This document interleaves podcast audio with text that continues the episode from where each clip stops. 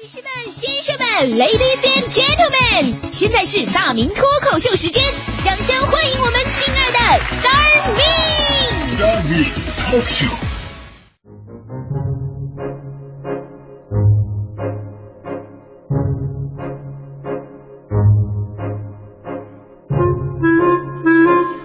欢迎各位来到今天的大明脱口秀，我是大明。大家伙都知道，我虽然是一个默默无闻的主持人，但是我呀，我心怀天下，忧国忧民，每天操心的事儿特别的多。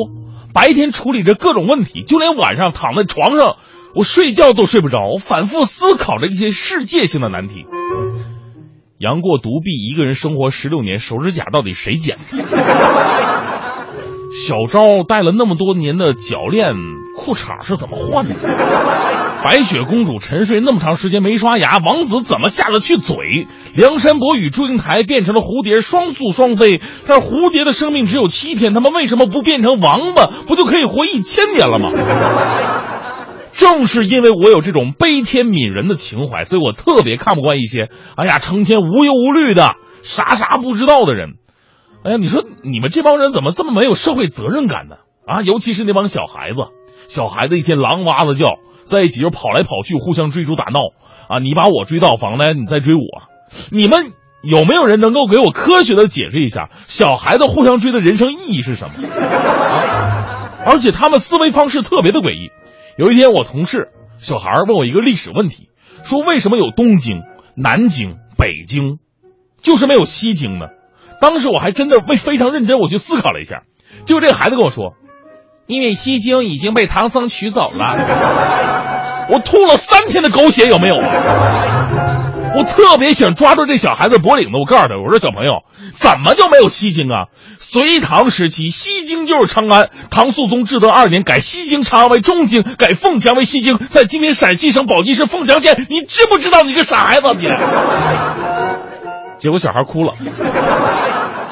哎，你说现在这小孩怎么就听不到、听不进去大道理呢？对不对？所以啊，这件事儿又让我开始思考另外一个问题了。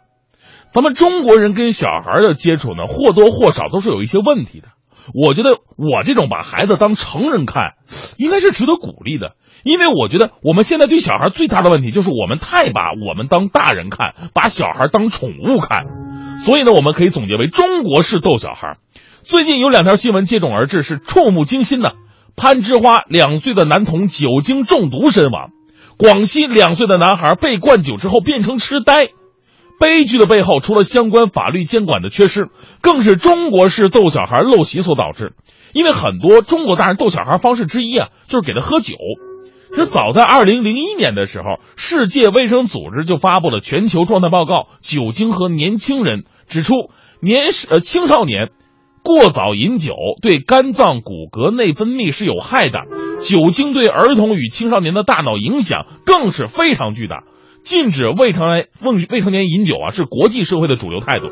而中国大人呢，却常常教唆小孩喝酒啊，拿着筷子蘸点白酒让小孩舔，美其名曰是锻炼小孩酒量，其实就是喜欢看这小孩子呲牙咧嘴表情，觉得好玩。据《当代生活报》记者调查说，八成以上的小孩都曾经被大人逗逗过喝酒。逗孩子喝酒人当中啊，除了家长的这亲戚啊、同事啊、朋友，更有家长自己个儿也加入到这个让孩子喝酒的行列当中了。你说攀枝花这事儿吧，两岁男童虽然说是被父亲的三名朋友灌酒致死的，但是其父亲同样是责无旁贷呀。据媒体报道，这父亲呢就平时不着调，平时喜欢逗着孩子喝酒，在他的影响之后，两岁的儿子已经有近一年的喝酒史了，而且还会抽烟。你这不是熊孩子，是熊爸爸呀！说我们能不能换位思考一下？如果我喂你一勺大芥末，让你细嚼慢咽，你干吗？是吧？想一下就泪流满面啊！不光是教唆喝酒，中国大人特别爱各种的恶意逗小孩。有一个真实的案例，说有个小孩，父母常年在外面工作，一群大人拿孩子开玩笑，说：“哎呦，你爸你妈不要你了，再也回不来了。”这孩子听完以后大哭，说：“你们你们骗我，不是真的啊！”一看小孩被逗哭了啊，那些家长更一起说：“哎呀，就是不要你了，这孩子胆子真小啊！”各种语言，这孩子跑着离开了。那后来天天跑到码头去等船，一开始大家不在意，后来发发现小孩精神不正常了。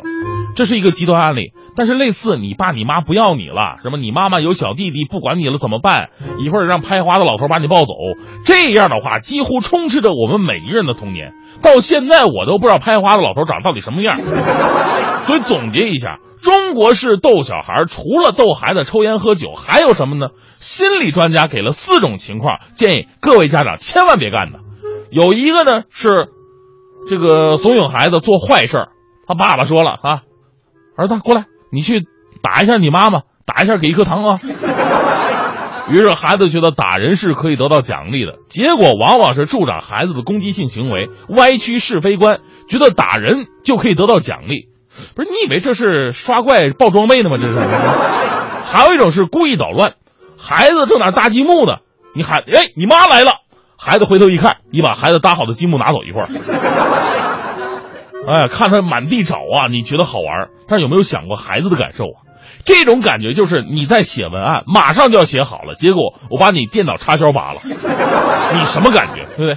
还有那种先逗哭，再逗笑。人家孩子正在准备自己个儿吃糖呢，你抢过来，假装把糖吃了，孩子哭了。这时候你变出一大堆的零食给孩子，孩子又笑了，你觉得好玩。但心理学家说了，让孩子情绪转换太快，会缺乏自我控制的能力，长大以后呢，容易喜怒无常，经常情绪不稳定。所以你可以看看你身边有没有那种情绪不稳定的人，这都是小的时候被抢过糖的。最后一种呢是物质满足，逗孩子开心。为了让孩子开心，每次都拿出他最喜欢的东西。时间一长呢，孩子会悟出门道啊。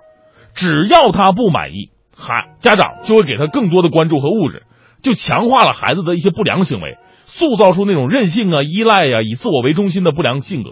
甚至很多小孩儿，哎呀，还会演技了啊，见风使舵，只要讨大人欢心，就会得到奖励。长大集体变成我们最讨厌的就是这种大忽悠。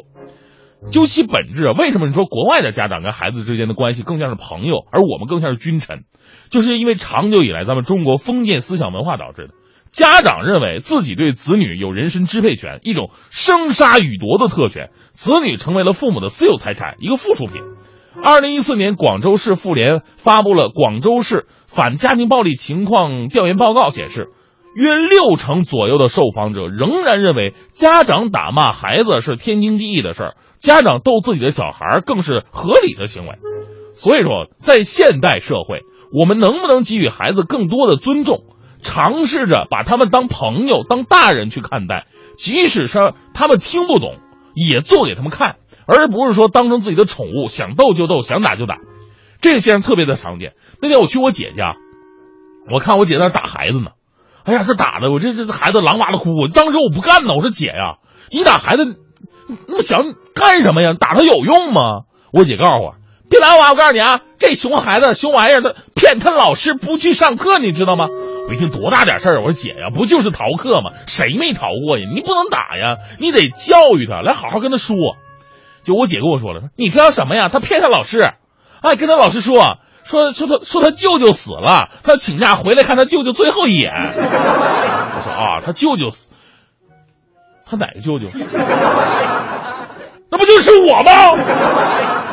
那什么啊，姐，你歇会儿，我来。